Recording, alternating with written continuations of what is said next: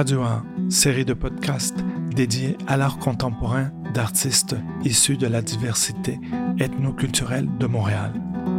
Cette proposition du collectif Intervalle s'inscrit dans la lignée de ses activités antérieures visant à renforcer les relations sociales, à mobiliser divers groupes ethnoculturels, à partager des pratiques artistiques et à créer de nouvelles formes artistiques interculturelles. Radio 1 recueille les paroles et les réflexions des artistes de la diversité ethnoculturelle qui marquent notre temps. Je suis Roméo Gongora, artiste visuel, professeur de l'École des arts visuels et médiatiques de l'UCAM et membre du collectif Intervalle qui anime la saison numéro 2. Muy buenas tardes. Ahora tenemos Marisa Rosales Argonza, trabajadora cultural y curadora. Bonjour, nous avons aujourd'hui euh, Marisa Rosales Argonza, travailleuse culturelle et commissaire. Merci, ça fait très plaisir de t'avoir euh, avec nous aujourd'hui. Merci beaucoup pour l'invitation. Je suis contente euh, d'être là. Excelente. Oh, Marisa, mira, tengo un par de preguntas que hacerte hoy me gustaría que nos conozcamos un poco. Alors, c'est dans cet esprit de vouloir euh, un peu partager euh, ta présence ici à Montréal et le travail que tu fais. Euh, pourrais-tu dire un peu, nous parler de toi et nous dire d'où tu es originaire? Oui, je me identifico como mexicana, nací en la Ciudad de México Et euh, oui, c'est ça, je suis née à, Mexico et euh, je travaille depuis, depuis toujours, depuis que ma mémoire est bonne. Je suis intéressée par l'art et la culture et euh, je suis issue d'une famille euh, de classe, euh, qu'on peut dire, défavorisée, chose que je tiens à dire parce que partie de mes origines et aussi euh, ça m'amène à valoriser certaines expressions culturelles et certains euh, questionnements par rapport à la place de l'art et, aux enjeux d'équité, tout simplement dans l'art et la culture. Alors euh, oui, c'est ça. C'est à Mexico. Mexico est une ciudad muy diversa en oferta cultural et comme vous savez, Mexico, c'est vraiment une métropole culturelle. Et là, euh, j'ai grandi au milieu de cette euh, effervescence qui, qui, qui va vraiment métisser euh, différentes réalités. Et soit la culture autochtone, soit les passés, l'histoire. Et voilà, c'est vraiment mes racines au niveau culturel et artistique. Comme tu le mentionnes, euh, un pays très riche, euh, le Mexique. Et tu arrives à Montréal euh, il y a combien d'années? Euh, tu commences à travailler à Montréal depuis, depuis combien d'années environ? Oui, euh, merci pour la question parce que oui, euh, je vais vite et j'ai manqué en bout expliquer pourquoi pour moi c'est aussi important le travail au niveau de, de la mobilité, de l'immigration, de mon expérience personnelle et aussi de ce que j'amène à mon travail. Ça passe beaucoup pour cette relation nord soude. Et moi, j'ai commencé euh, à m'intéresser pour, pour pour des questions euh, euh sociaux euh, par rapport à la frontière, par exemple. Alors moi, je travaillais beaucoup aux États-Unis, la frontière surtout, et pendant ma maîtrise, et j'étais intéressée, je travaillais pendant longtemps sur l'art chicano. Alors à l'époque, on parle des années 90, j'ai connu le Québec, je fais un voyage à Montréal et là, j'ai découvert un autre univers une autre réalité, euh, Ce n'est pas la même réalité des, États-Unis, bien évidemment, mais c'est très spécifique euh, l'histoire du Québec. Alors, euh, à la fin des années 90, moi, je, je, je, me suis intéressée pour Montréal et formellement, j'ai immigré à Montréal à partir de l'année 2019, à l'automne de 2019. Et euh, depuis ce temps, je suis ici. Je, je, suis venue surtout pour faire une recherche postdoctorale et qui, qui qui portait sur les artistes issus de, de l'Amérique latine qui s'installent spécifiquement ici au Québec et bien évidemment Montréal. C'est le lieu par excellence de création de ces artistes. En effet, Montréal doit être un laboratoire incroyable pour explorer des enjeux liés à la migration. Euh, dis-moi, je reviens un peu, je, recule un peu en arrière. Euh, j'ai été euh, pas mal interpellé avec cette idée de, grandir dans une famille qui vient, provient d'un contexte défavorisé. comment tu arrives à naviguer dans le milieu de l'art euh, dans un contexte euh, avec des parents ou des familles qui ont euh, plus un... Est-ce que est-ce que c'était des gens qui accueillaient bien tout ce qui était artistique? Est-ce que tu t'es senti bien accueilli par ta famille là-dessus? Ou... En fait, je suis contente que tu me poses la question parce que je le dis en espagnol, siempre, cuando no tienes nada, no tienes nada que perder. Et, et c'est ça, quand tu n'as rien, tu n'as rien à perdre. Et souvent, quand on euh, raconte des histoires des, difficultés économiques, par exemple, et des conditions vraiment de marginalité, et il a toujours un effet dramatique aussi, que c'est bien réel, c'est bien concret. Et, euh, mais pour moi, ça a été vraiment euh, une source de liberté.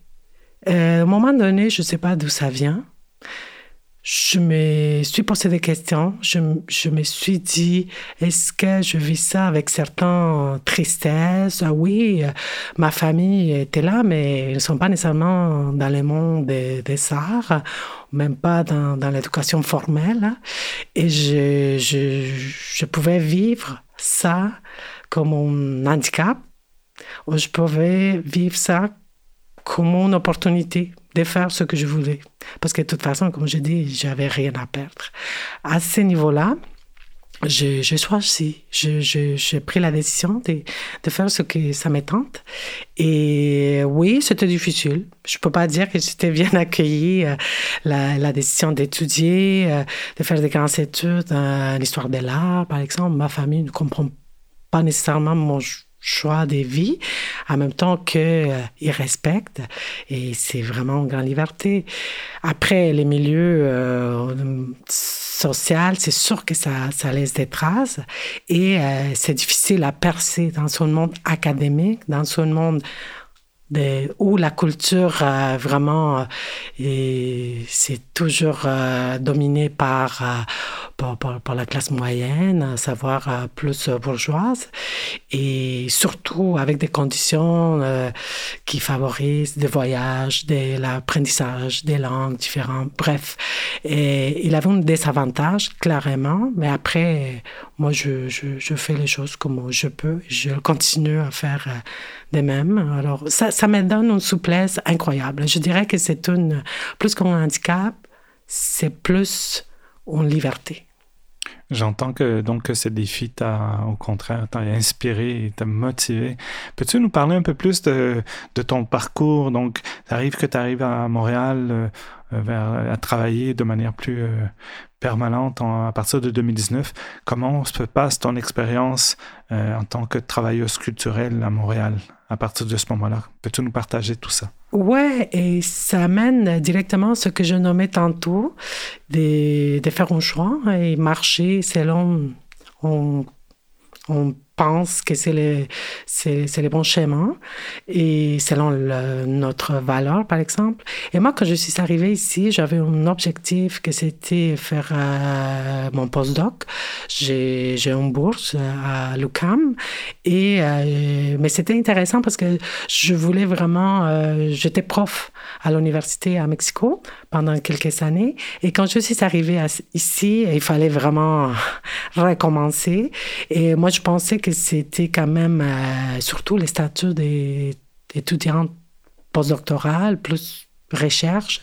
Je trouvais que c'était une voie pas rapide, mais quand même c'était assez euh, rapide, facile ou naturel. Mais je trouvais ça difficile. Même euh, à l'époque, euh, le département d'histoire de l'art euh, n'était pas nécessairement bien ouvert. Alors moi, je passais par le département de sociologie. Alors mon postdoc, c'est vraiment du côté de la sociologie de l'art. Et petit à petit, j'ai commencé à travailler en différents projets, en différentes équipes, et tranquillement, mais c'était long pour vous dire, je dirais euh, que ça, ça m'a pris 5, 6 ans à, à, à m'insérer comme tel hein, dans les milieux. Je pense que je continue encore. C'est pas encore gagné. C'est quelque chose qu'on doit retravailler tout le temps. Et j'imagine que ton arrivée, euh, ben, ce que je comprends, c'est que avant, avant 2019, tu étais déjà présente à Montréal, mais à partir de 2019, tu prends position et euh, tu décides de t'installer à Montréal de façon plus permanente. Euh, c'est aussi, ça s'inscrit un peu à la même période que la pandémie. Hein? La pandémie commence avec 2020. Donc, c'est un autre défi pour toi pour l'intégration. Est-ce que, tu, est-ce que tu pourrais être d'accord avec, avec cette idée-là? Ou... Ouais, c'est plus difficile pour l'intégration. Oui, je pense que oui, mais comment euh, avant, je faisais vraiment des voyages, j'avais certains projets ici, au Mexique, un peu partout, euh, ça m'a aidé énormément.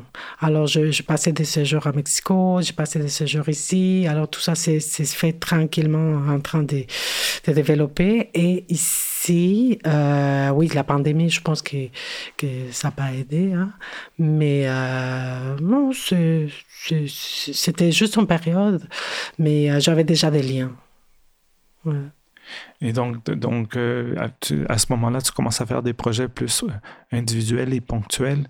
Et peu à peu, tu obtiens aussi des projets qui se, sont, qui se font démarquer avec une plus grande ampleur. Pourrais-tu nous donner un peu plus euh, des exemples des différents, de ton parcours, différents moments de cette carrière que tu développes à Montréal? Oui, c'est ça. La première fois que j'étais ici, comme je disais, c'était à la fin des années 90. Après, j'ai passé des longs séjours à partir de 2009. À partir de 2009, je commençais à bâtir des projets. Et comme je disais tantôt, je, faisais des allers-retours et je fais des projets et surtout un lien avec des organismes communautaires, par exemple. Et moi, je tiens à, garder ces liens et à continuer à travailler avec des projets euh, communautaires. Et j'ai commencé à commissarier des expositions euh, euh, à partir de 2010 et euh, je, continue. C'est comme une recherche en continu.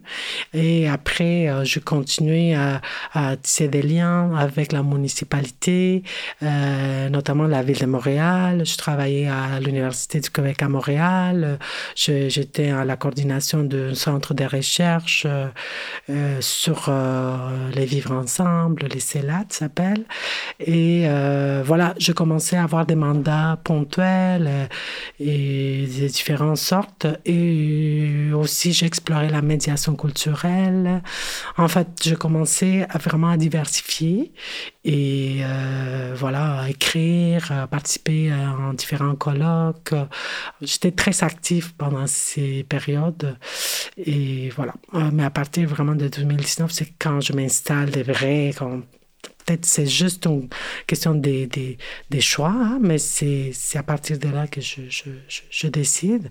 Mais aussi, euh, j'avais déjà bâti euh, une production assez, assez riche, je dirais, par rapport à, à, ma pratique en tant que travailleuse culturelle.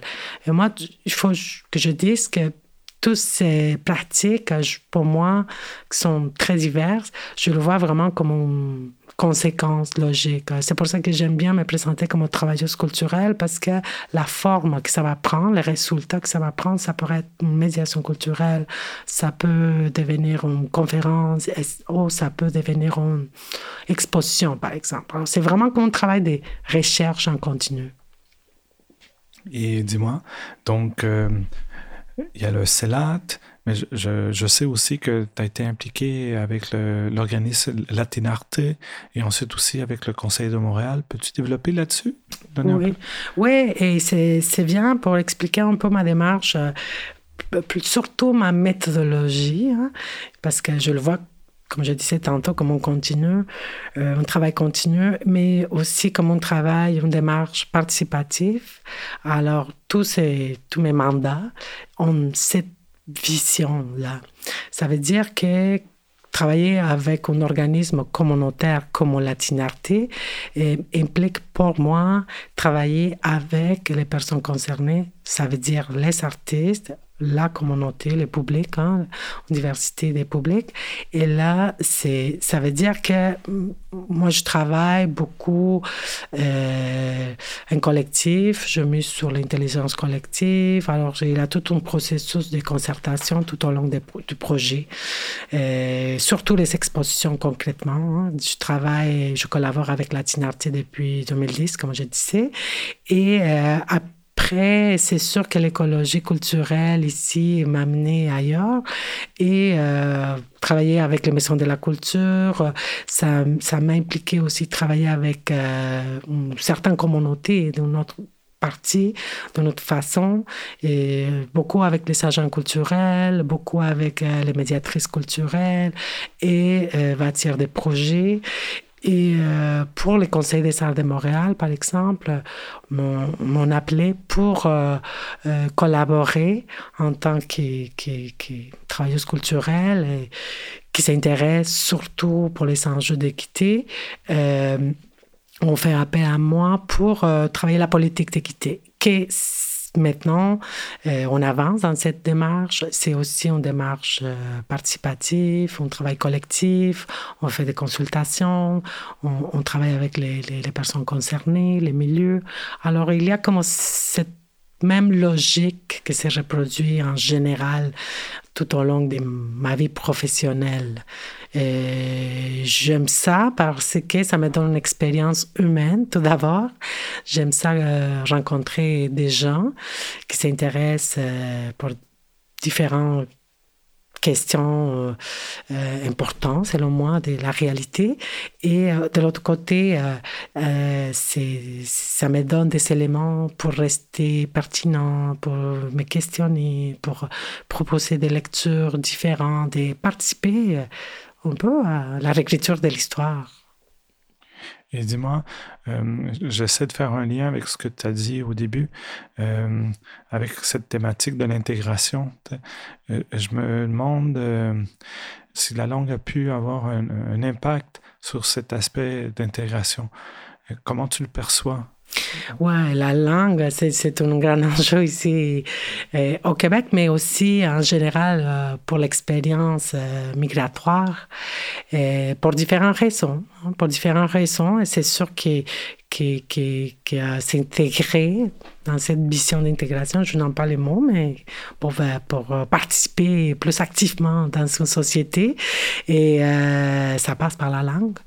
Et ça peut être tout un défi, bien évidemment. Et aussi, je, je suis consciente que ici au Québec, à Montréal, avec deux langues officielles, les, les réalités peut changer euh, si tu maîtrises l'anglais davantage, euh, la piste euh, dans laquelle tu vas te, déployer, c'est, c'est une autre, qui n'est pas nécessairement la même que la, la piste francophone. Je vois ça comme un cercle à plusieurs pistes. Alors, voilà. Moi, j'ai choisi le français, travailler en français, c'est un choix parce que ça m'intéressait la notion des minorités. Dans une minorité, hein, dans le cas des, artistes d'origine latino-américaine ici au Québec, ça m'intéressait aussi l'expérience du Québec, des Québécois, au milieu de, la réalité anglophone et avec toute l'histoire qui s'implique. Alors, euh, c'est pour ça que j'ai choisi davantage la langue française. Et voilà, c'est un enjeu toujours. Euh, on parle aussi de la diversité audible. Avoir un accent, euh, ça peut être aussi handicapant pour certains. C'est tout un enjeu. Là. On pourrait parler pendant des heures là-dessus. Hum, mais c'est ça. Je, je, dirais que, que, que euh, encore une fois, c'est un choix et, et on est conscient de, de ces choix-là. Très riche ce que tu dis. Je pense que oui, en effet, on pourra en parler pendant longtemps.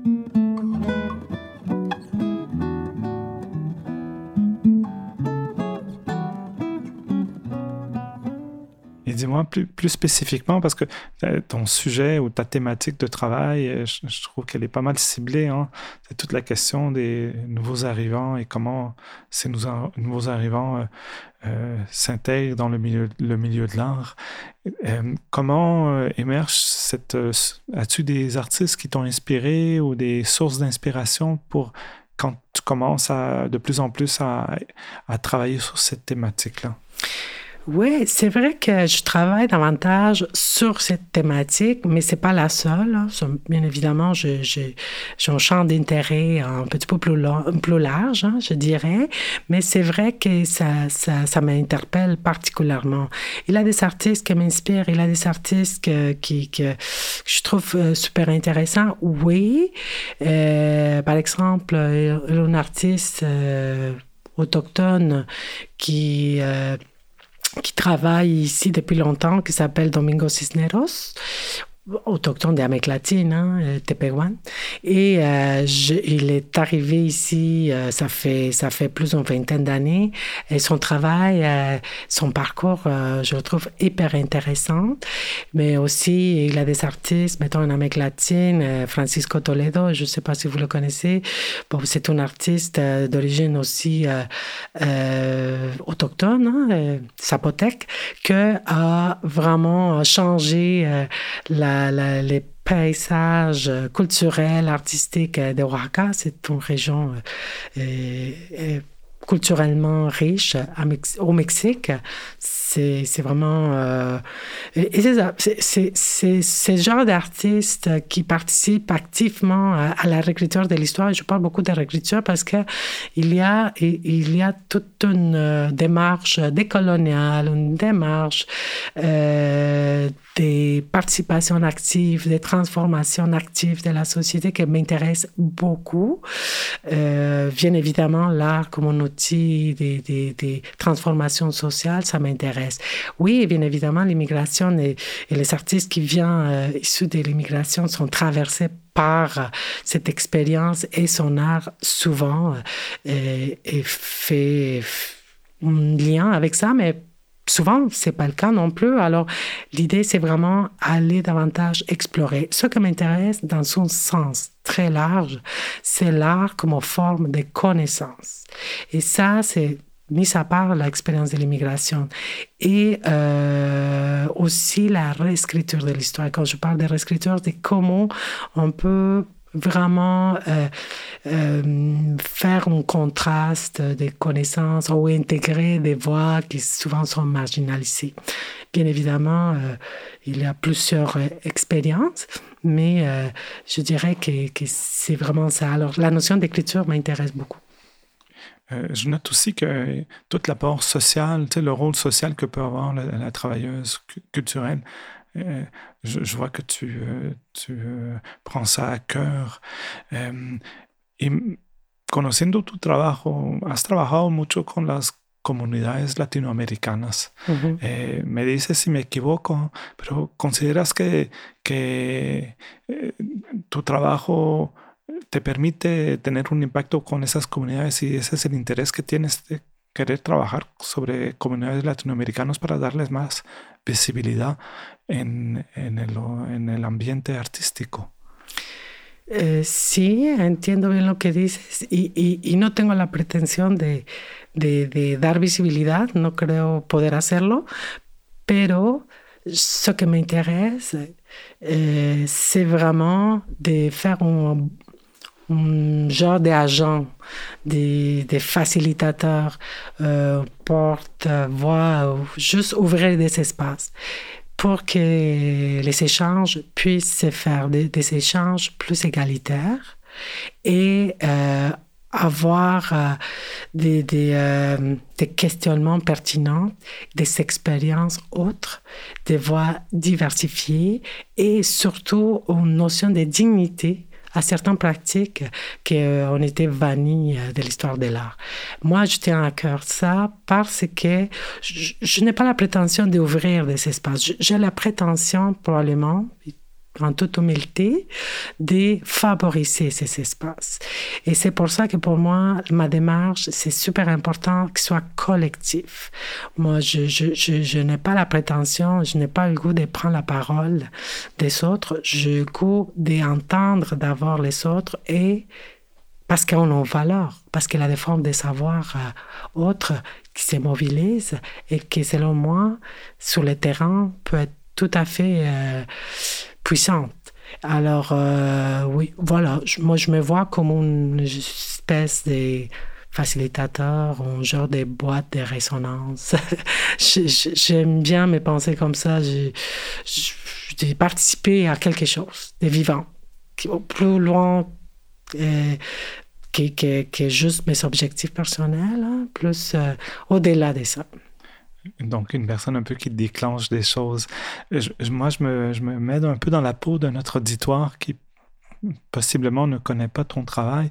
Est-ce que tu as un exemple à nous partager, euh, un moment mémorable ou euh, pour nous donner une idée un peu de comment prend forme c'est cette façon de favoriser des espaces de rencontre que tu oui, ouais, ben, pour commencer, je, je, suis toujours en échange avec les gens, les artistes, et euh, on, on, commence à développer une idée. Et à partir de là, chacun part avec une idée concrète et va se matérialiser, mettons, dans une exposition. Un exemple, ça pourrait être euh, une exposition qui s'appelle euh, Flux acoustiques, Flujos qui met, euh, qui met ensemble une conversation d'artistes. Il y a Maria Hoyos, euh, Martin Rodriguez et Victor Vargas qui ont se questionné par rapport au travail, au travail euh, agricole et les conditions du travail et toute la notion du, du territoire est dans un monde euh, globalisé, euh, commercial, qui, qui, n'y a pas de frontières au niveau commercial, mais il a des frontières au niveau du marché du travail et, et toute cette partie-là des, des, des, conditions de travail.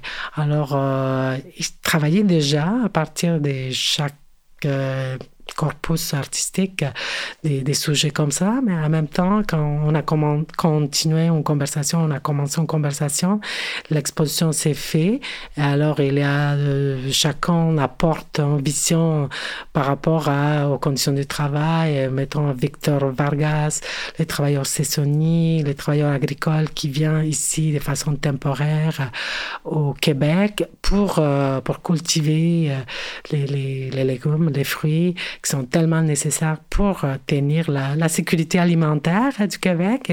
Et, là, on s'est questionné euh, par rapport à, cette notion de, du territoire. Parce qu'ici, à la même époque au Québec, pendant la pandémie, on, parlait beaucoup des paniers locaux, locaux en fait.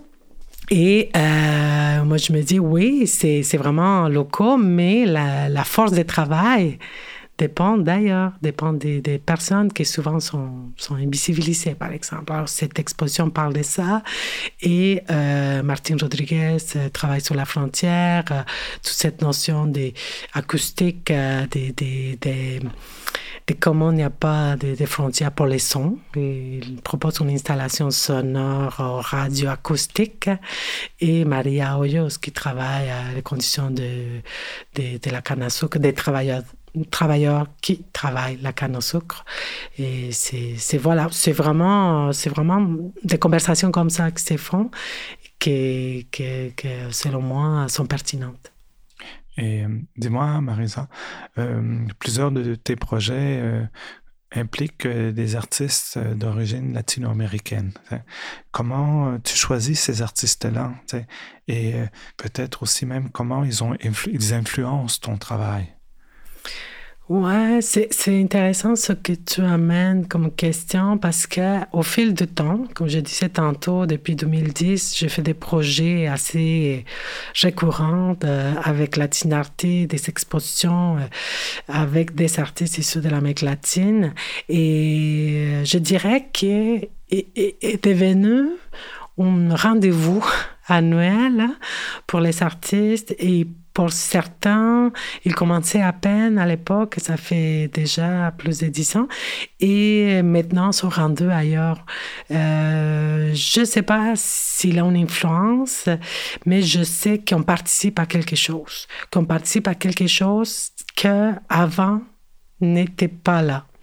Et euh, on, a vraiment comme contribué à qui la, discussion euh, par rapport à qu'est-ce que c'est l'Amérique latine, la place des artistes issus de l'Amérique latine, pas juste de l'Amérique latine, issue des diversités.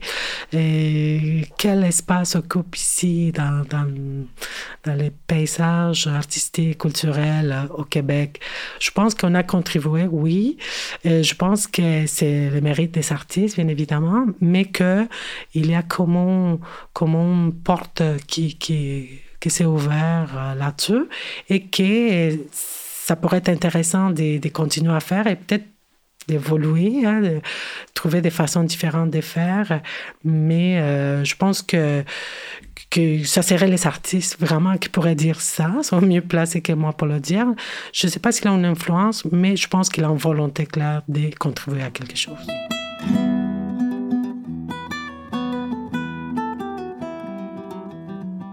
Et dis-moi, teniendo en mente esta perspectiva que el trabajo tuyo y también de otros artistas en Montreal tienen un impacto con ese deseo de cambiar un poco el, panorama de representación de las personas que trabajan en el ámbito artístico. Eh, dime, eh, estoy curioso de tener tus reflexiones. ¿Qué, opinas de, del le milieu de l'art? Quelles sont tes réflexions là-dessus? Qu'est-ce que tu penses du milieu de l'art ici au Québec? Plus spécifiquement Montréal? C'est. Euh, ça fait un moment que je pense que ça a beaucoup changé. Je veux dire, euh, comme je disais, depuis une dizaine d'années que j'observe de loin et maintenant de plus près, comment ça a changé et c'est étonnant. Je pense que il y a des éléments super intéressants, encourageants, mais il y a aussi des effets pervers. Je m'explique. Il y a plus de voix qui se prononcent dans l'espace public, il y a plus d'artistes, en même temps que il y a beaucoup d'instrumentalisation de ces artistes. Il y a aussi un effet pervers au niveau des, des, des, subventions, par exemple. Maintenant, on parle beaucoup de diversité, il faut donner des fonds aux artistes. Oui, mais il y a comme un effet... Euh, ça pourrait être vraiment très instrumental. Euh, je, je, sais pas. Je pense que c'est vraiment un laboratoire. Je pense que c'est riche. Je pense qu'il a il a un bon euh, dynamisme, il a une dynamique qui qui, qui, bouge, mais euh, je reste quand même vigilante. Il y a aussi euh, des artistes, par exemple, je mets un exemple concret. Il y a des artistes qui, qui, qui viennent de n'importe où, qui ne s'intéressaient pas avant sur la question de, de diversité, d'équité, de toute cette partie-là. Et je trouve que c'est bien intéressant parce que prenez euh, l'art comme un langage universel dans lequel, euh, peu importe euh, les origines. La vérité, c'est que maintenant, ils sont en train de travailler là-dessus. Ils vont revendiquer, probablement forcé ou pas, leurs origines pour, parce que l'ambiance, l'écologie, ça donne un avantage probablement à ces moments. Je ne sais pas combien ça va durer. Et là, je pense que ça donne des effets assez, assez particuliers. Alors, je reste quand même vigilante. Je pense qu'il n'y a pas une seule façon de faire. Je pense que ça évolue avec le temps. Je trouve ça très riche. Je trouve ça comme un laboratoire que j'essaie d'apprendre euh, euh, avec certains reculs. Euh, parfois, je suis vraiment partie et parfois, je prends deux pas derrière juste pour voir comment les choses se placent. Donc, tu y vas de manière vigilante. Hein? Et dans cette, ce que j'entends aussi, c'est que tu te demandes s'il n'y a pas un risque que ça soit plus un discours superficiel dans tout ça. Hein? Dis-moi, Marisa, dans cet esprit-là, quelqu'un qui commence, Qu'est-ce que tu pourrais conseiller? Tu as parlé de ton parcours au début, comment il y a eu des portes qui se sont ouvertes, mais aussi qu'il y a eu certaines difficultés que tu as vécues. Quels seraient les conseils que tu donnerais à une nouvelle personne qui arrive à Montréal et qui souhaite percer, qui souhaite s'engager dans le milieu culturel, plus spécifiquement le milieu des arts visuels à Montréal? Qu'est-ce que tu donnerais à un ou une artiste ou un, ou une commissaire? Aurais-tu des conseils. Bah, je ne sais pas si c'est ton conseil, mais je, la seule chose que je dirais, c'est de prendre les temps. Pas vraiment courir. Il faut prendre les temps pour bien comprendre l'écologie culturelle, les dynamiques. Je sais que c'est pas facile à, à, maîtriser soit la langue, soit la, manière de, de, s'adresser aux institutions, par exemple, de qui on demande des subventions, de, de percer les milieux, peu importe lesquels. Alors, je, dirais, il faut se donner le temps. Il faut, il faut être aussi euh, fidèle à, à, ce qu'on veut, ce qu'on rêve. Je pense qu'il faut être authentique, tout simplement.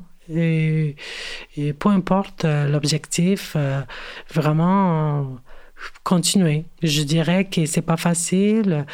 Il a des portes qui se ferment, mais il a toujours des possibilités. Ça, ça c'est vraiment une richesse ici. Après, il faut faire des choix éclairés, je pense. Quand on fait un choix, il y a toujours une perte aussi. Alors, il faut juste euh, pas avoir peur euh, et aller selon euh, l'instant, selon, selon les, propres euh, envies. Je pense que c'est un monde, le monde de l'art ici, la culture à Montréal, c'est très très riche. faut, je, je pense qu'il faut foncer tout simplement et, rester authentique. Il y a la place pour tout le monde. Et dis-moi, donc dans cette idée d'être authentique et tout, euh, on en a déjà un peu parlé, mais j'aimerais que tu puisses approfondir là-dessus, sur cette idée, comment tu perçois, tu sais, après, tu dis que tu commences à travailler à partir de à Montréal à partir des années 2010, donc euh, déjà 13 ans. Comment tu perçois ton rôle ici à Montréal en tant que travailleuse culturelle? Mhm. Mon rôle, euh, comme je le perçois, ben, j'aime bien penser que je, je contribue, comme je disais tantôt, euh, que je suis active, en même temps que je reste euh, fidèle à moi-même, je fais mes choix. Parfois, il y a des, possibilités que, que je, je mets de côté, tout simplement, malgré moi, malgré les, je sais pas, stabilités, par exemple. Mais après, c'est un question de personnalité. Euh, j'aime bien me sentir libre. Alors, euh, cette liberté me donne la possibilité de, de, me prononcer aussi librement. Alors, euh, j'aime bien faire des compromis, mais en même temps, je pense que c'est important. Et des personnes, des travailleurs culturels, travailleuses culturelles, qui, qui se tient quand même un peu aux marges euh, des institutions, euh, qui peut toucher à certains milieux, mais en même temps, des joueurs, on peut. J'aime bien. Je pense que c'est nécessaire d'avoir ces rôles parce que parfois, il y a des contraintes qui viennent avec toujours et qui ne permettent pas cette fluidité je pense que jusqu'à maintenant, j'aime bien, et c'est ça mon aspiration, je ne sais pas jusqu'à quand je pourrais le faire. C'est pas, c'est pas facile, mais euh, je pense que c'est, vraiment important, nécessaire pour avoir certains reculs aussi. Euh, euh, même si on est dedans, on ne peut pas faire l'abstraction, avoir un, un regard critique. C'est, moi, c'est, quelque chose que j'ai observé dans ton travail. Hein, ce travail que tu fais depuis plusieurs années où tu vas, euh, tu vas chercher des, des, zones qui sont peut-être moins, euh, moins à la mode ou qui sont moins visibles et que tu, tu, travailles là-dessus et, c'est quelque chose d'assez particulier, remarquable dans ton travail. Hein. C'est autant euh, avec des artistes qu'avec des thématiques de, ou des communautés, des groupes, des organismes.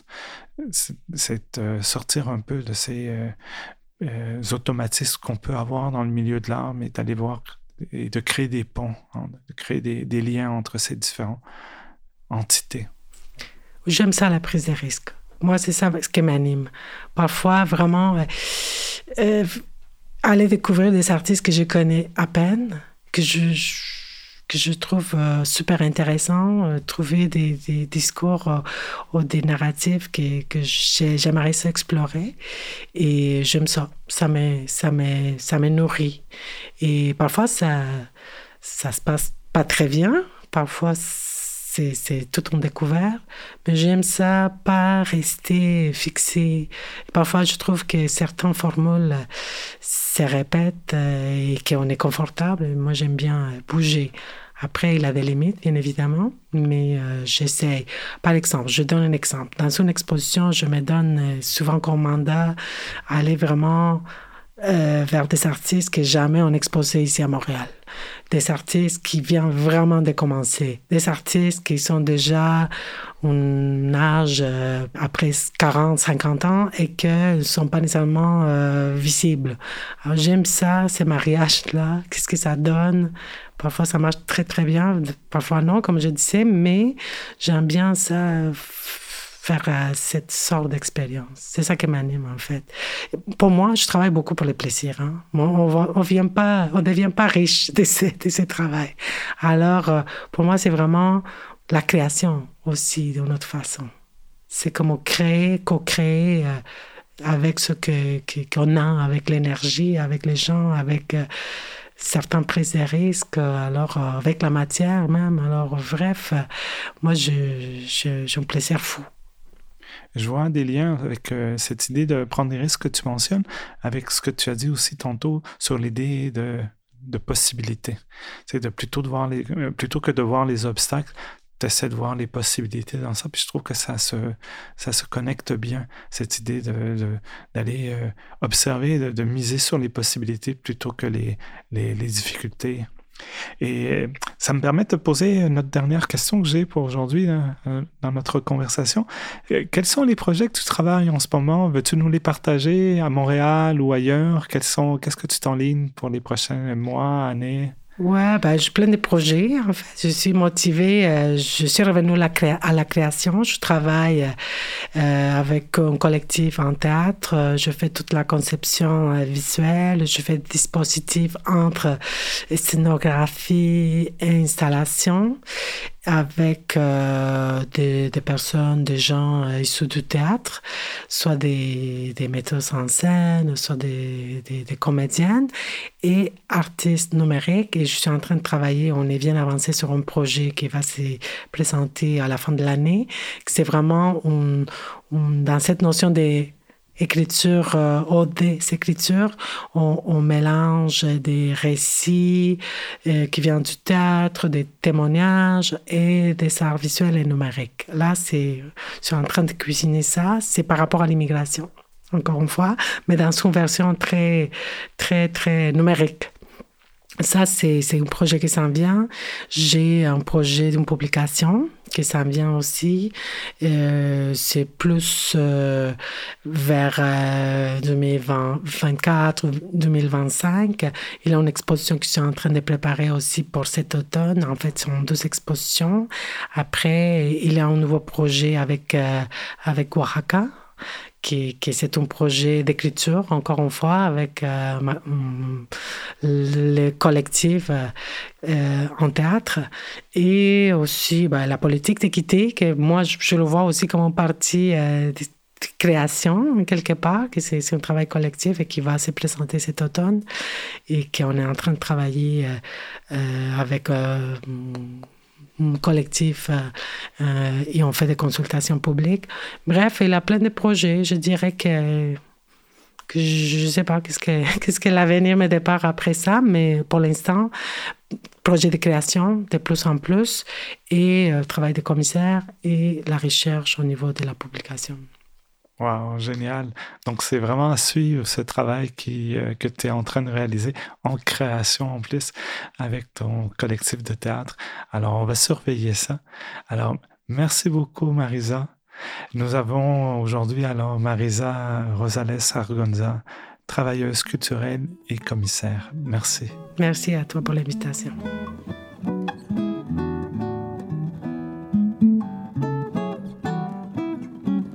C'était Radio A, le podcast du collectif Intervalle.